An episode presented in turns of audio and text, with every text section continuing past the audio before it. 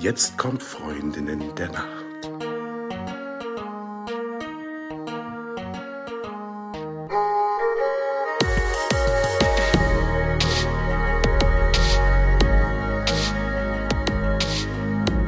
Hallo und herzlich willkommen zu einer neuen Folge von Freundinnen der Nacht. Mein Name ist Talea und bei mir ist die Eva. Hallo. Und bei uns ist auch der Albrecht Forster. Und Albrecht ist Schlafforscher, Buchautor, App-Entwickler und erforscht und arbeitet am Universitätskrankenhaus Inselspital in Bern. Und Heute gibt es wieder eine neue Folge aus der Rubrik Albrecht erklärt. Da geht es um Genussmittel und was diese mit dem Schlaf zu tun haben. Ähm, und erstmal hallo und schön, dass du da bist, Albrecht. Hallo Talefa. Ich habe mir heute mal einen neuen Namen für euch ausgedacht. Jetzt fühle ich mich wie so eine Symbiose aus Brad Pitt und Angelina Jolie. Wie wurden die genannt? Brangelina. Brangelina. Ja, ja so aber ein bisschen sind wir doch auch, ähm, ein bisschen sind wir doch auch Brangelina, Eva, oder nicht? Ja, ja, ja. Nur bei uns hält's für immer. ja. so, aber jetzt genug äh, mit dem romantischen Gedöns hier. Ich bin ja nicht so romantisch. Okay, ein bisschen doch. Insgeheim bin ich auch ein bisschen romantisch. Aber darum geht's ja gar nicht. Ähm, also nicht heute, sonst wohl, Eva. Wir, wir reden später weiter.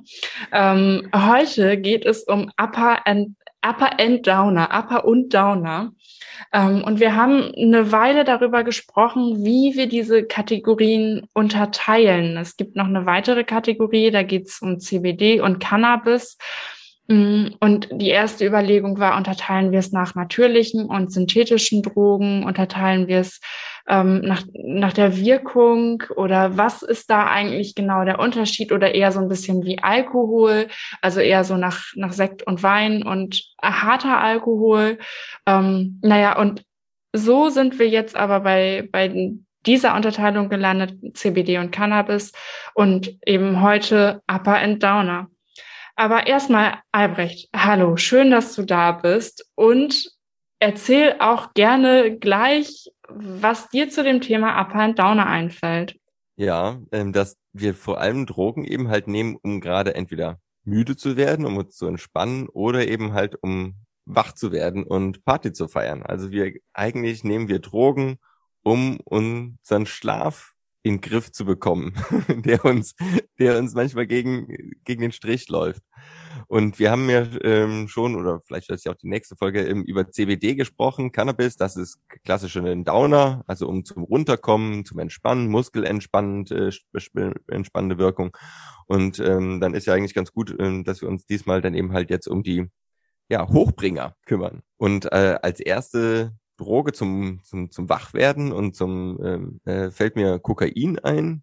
Und wir, wir hatten ja ursprünglich mal überlegt, ja, synthetische Drogen könnte man diese Sektion ja auch nennen, aber Kokain kommt aus der Coca-Pflanze und ähm, ist eine Droge, die ähm, ja uns, ähm, da fühlen wir uns danach einfach ziemlich geil. Ähm, die, die bringt uns hoch, ähm, wir sind leistungsfähiger, ähm, wir, wir äh, ja, sind die besten Partymenschen eigentlich äh, so danach.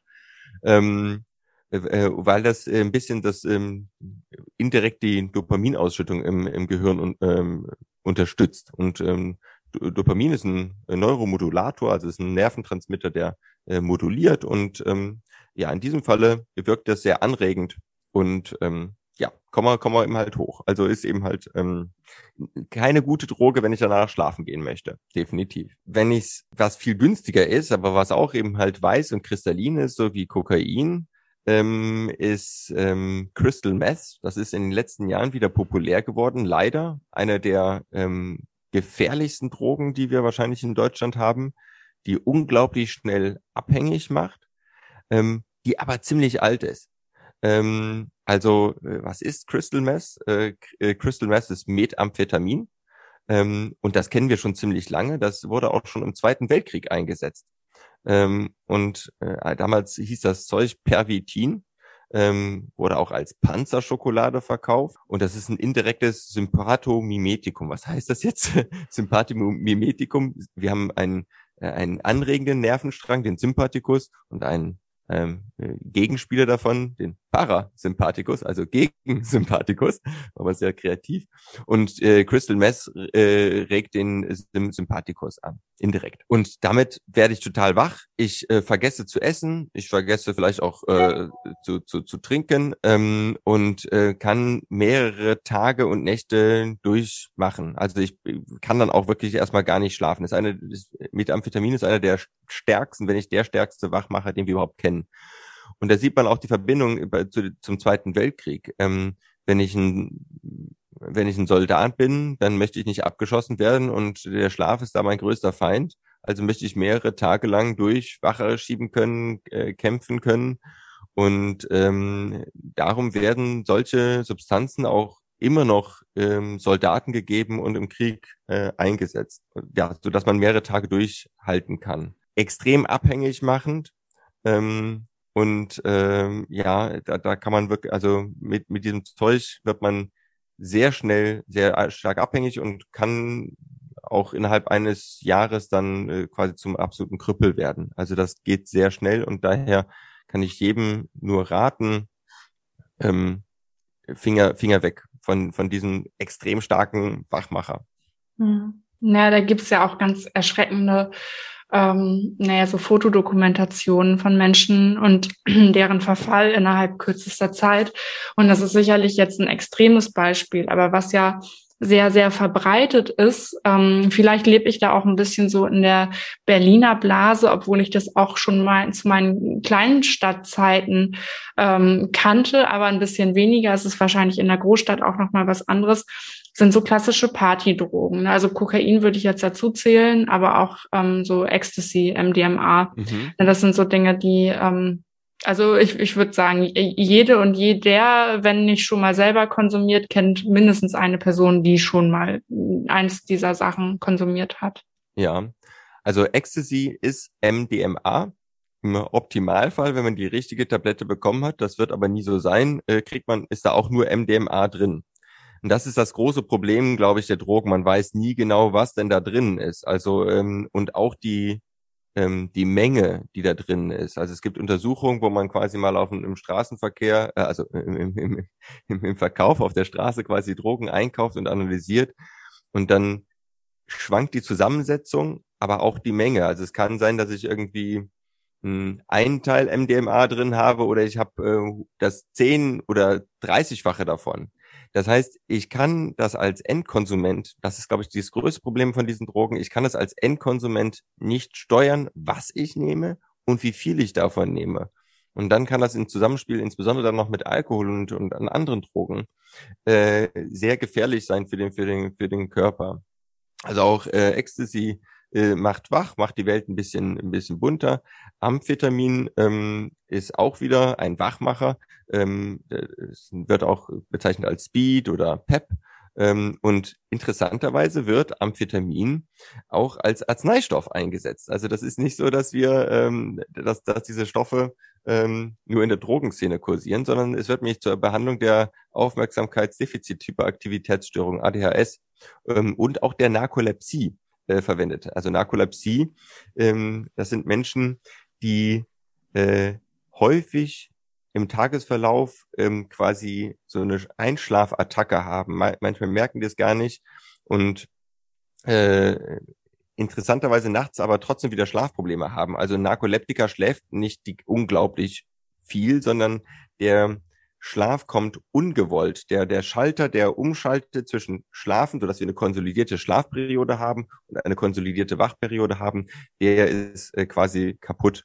Und äh, so kippt, kippt der ab und zu hin und her. Und das ist natürlich ziemlich gefährlich, wenn wir plötzlich an einem ungewollten Ort Steuer oder beim Einkaufen plötzlich ähm, einschlafen oder eben halt in einer Vorlesung. Also man kann sich vorstellen, dass diese Personen dann eben halt im Unterricht dann auch sehr schlecht ähm, funktionieren. Und die nehmen äh, Amphetamin. Interessanterweise werden die nicht abhängig äh, von, von, von diesen Stoffen. Also ähm, da, so ganz das nicht, äh, da hängt wahrscheinlich diese Zent das Suchtzentrum ähm, äh, hängt, ist bei denen dann anders ausgeprägt, warum auch immer. Ähm, und ähm, ja, da besteht nicht die Gefahr der Abhängigkeit. Ähm, von, von diesen Stoffen. Äh, die anderen Menschen, dieses, ich kann meine Wachheit kontrollieren, das, das kann, ja, kann, ist sehr verführerisch.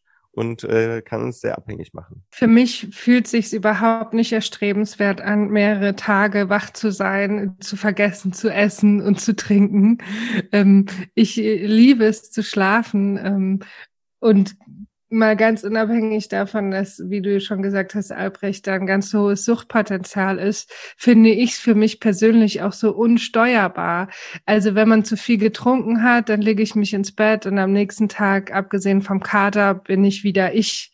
Ja, und ähm, wenn du was auch immer die einschmeißt, eine Tablette, von der du noch nicht mal weißt, was drin ist, dann ist es drin. Und wie wirst du das wieder los? Also was machst du denn dann? Du musst dann tagelang im Zweifel aushalten. Ja, also ich, für mich persönlich keine gute Vorstellung. Werbung.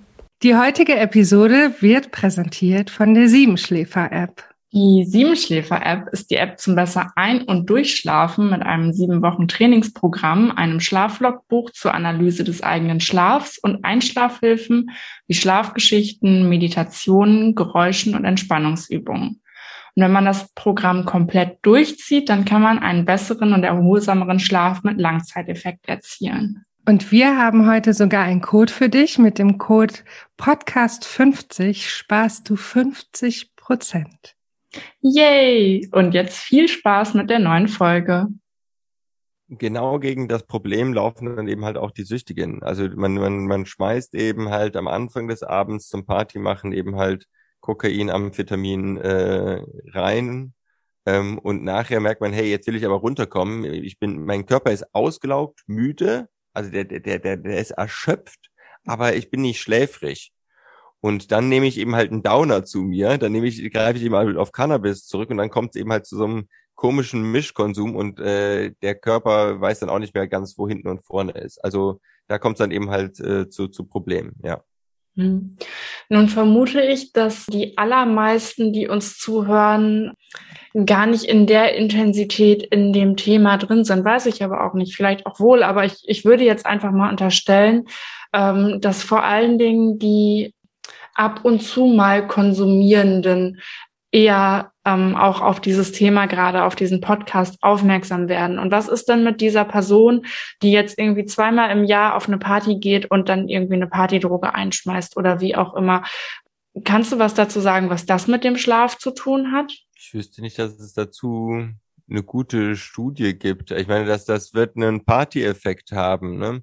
Also jegliche Psychopharmaka oder eben halt ähm, auch von diesen, ja gut, also jegliche Psychopharmaka sind auch in der Lage, irgendwie eine Psychose oder sowas auszulösen. Und das ist ein Zustand, den man nicht haben will. Und der das besteht auch, das haben wir in der Cannabis-Folge nicht erwähnt, aber ähm, es gibt leider einen kleinen, aber doch sehr üblen Anteil an, also das ist dann sehr traurig für diese Menschen, die auf Cannabis in eine Psychose abrutschen und äh, und da dann ihr Leben lang quasi nicht mehr rauskommen. Also ähm, äh, oder beziehungsweise lebenslang dann Behandlungen brauchen und ähm, immer mal wieder eine Psychose haben. Also äh, das, das, das ist ein bisschen ein Spiel mit dem Feuer, mit dem eigenen, mit dem eigenen Gehirn. Das, das kann auch bei einmaligem oder ähm, wenigem Konsum passieren. Das ist natürlich, je häufiger man etwas nimmt, desto, desto höher die, die, die Chance, dass man in sowas reinrutscht. Ja, und die Frage ist eben halt auch, was nehme ich da? Ja, also gerade, gerade wenn wir eben halt eine Tabelle, äh, Tablette, also Ecstasy oder Amphetamin zu uns reinwerfen, ähm, wir wissen leider nicht, was wir da nehmen.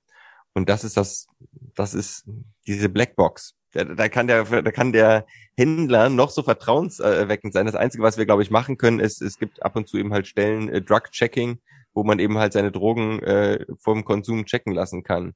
Aber wie viele Leute machen das? Also es gibt eben halt davon auch viel zu wenig Stellen.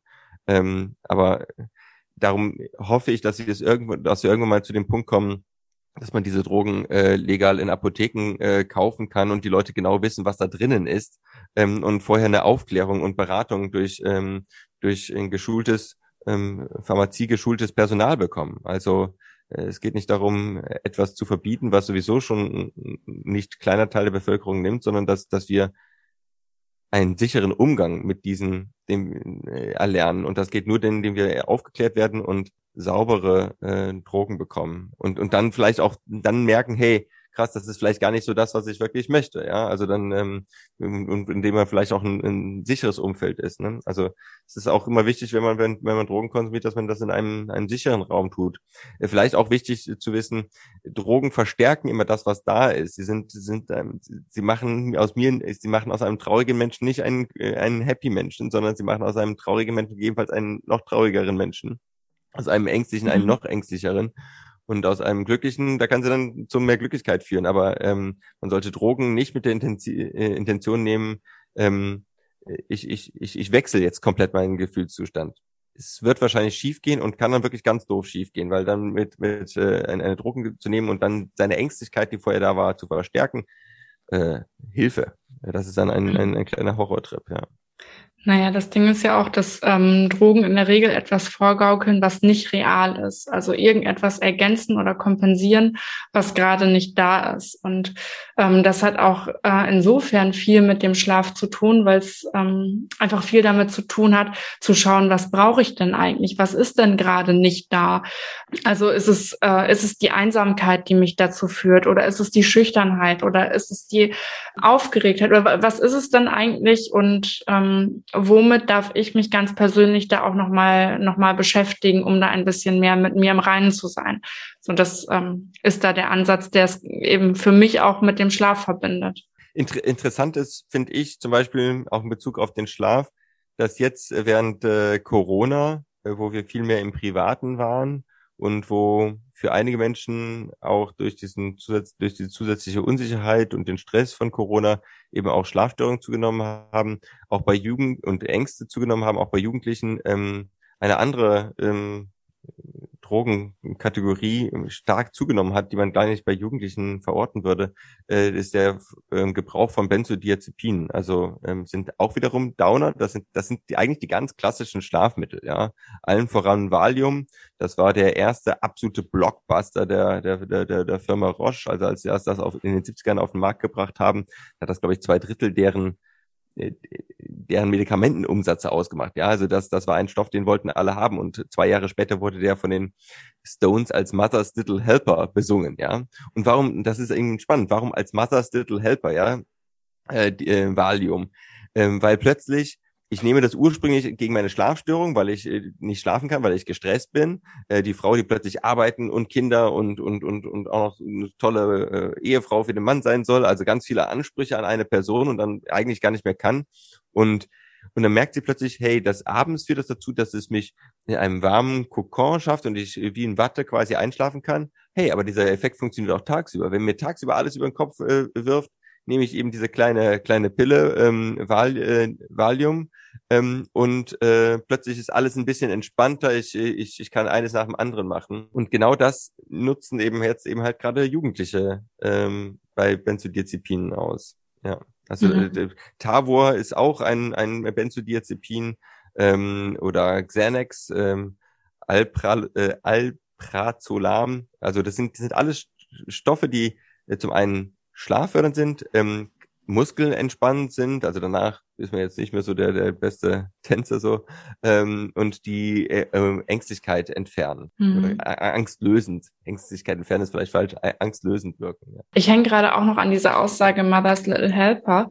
Ähm, total spannend, weil dieses Mittel ja in dem Fall auch ein bisschen die Funktion ersetzt, die einem, die einer Mutter zugeschrieben wird. Also dieses Auffangen, dieses Containen von Dingen, dieses äh, wohlig warme Gefühl oder diese Umgebung, dieses Schaffen der Umgebung. Ähm, das kann stellvertretend auch ein anderes Elternteil sein, aber weil wir jetzt eben gerade bei diesem Wort Mutter so hingen.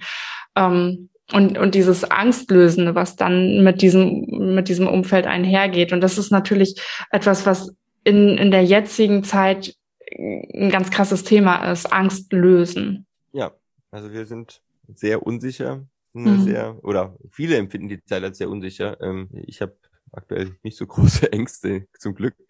Ähm, aber ja, also das zeigt uns auch, Drogen sind auch immer ein gesellschaftliches Phänomen.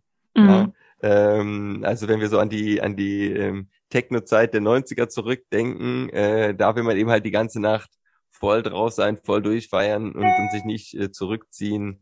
Ähm, Kokain und Crystal Meth, das sind Drogen für den Manager, der noch mehr schaffen möchte, noch mehr leisten möchte, die ganze Nacht durch überwacht bleiben, um diesen tollen Abschluss, ähm, der mit einer Million Mark, Euro honoriert wird, zu schaffen. Also ja, Drogen haben eine gesellschaftliche Funktion. Ist damit alles gesagt zu dem Thema? Zumindest für unsere heutige Folge. Wahrscheinlich ein Thema, zu dem man, zu dem man immer noch mehr sagen könnte. Also ich habe dem nichts mehr hinzuzufügen, außer dass ich mal im Zuge einer Mandel-OP von einem äh, renommierten Mediziner ein Medikament bekommen habe, was äh, nach dem Betäubungsmittelgesetz verschreibungspflichtig war. Und das musste ich in Tropfen zu mir nehmen.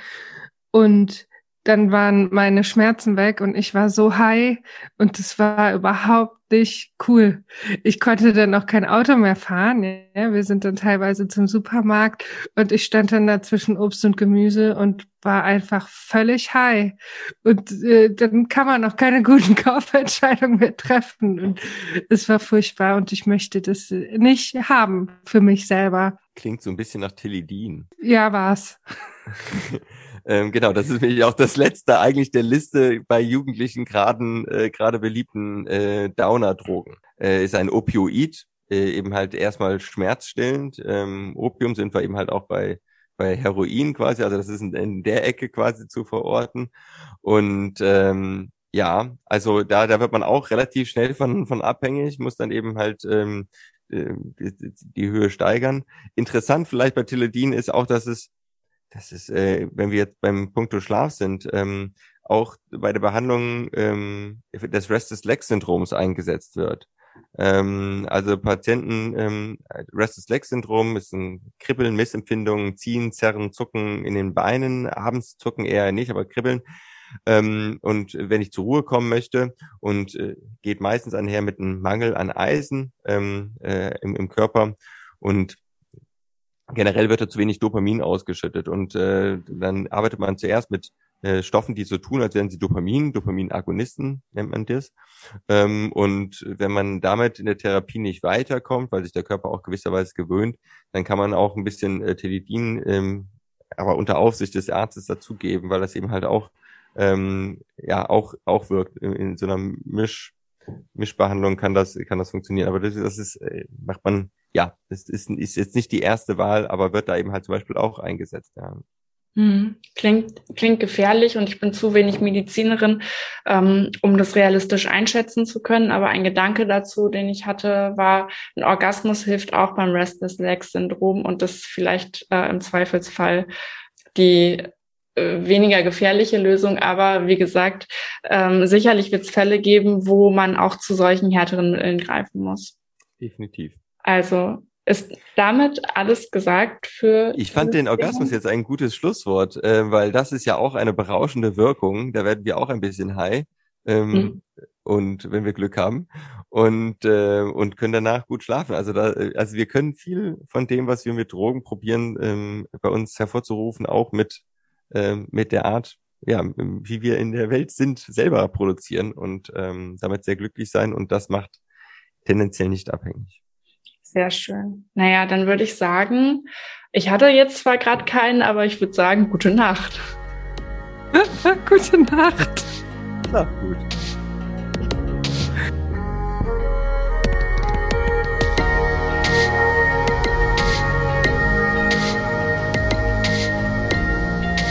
Falls du uns vermisst, gibt es eine kleine Lösung. Abonniere unseren Podcast oder folge uns auf Social Media. Dort findest du uns unter Freundin der Nacht auf allen gängigen Plattformen, Facebook, Instagram, LinkedIn oder du schreibst uns eine E-Mail an hallo at freundindernacht.de. Und jetzt gute Nacht. Gute Nacht.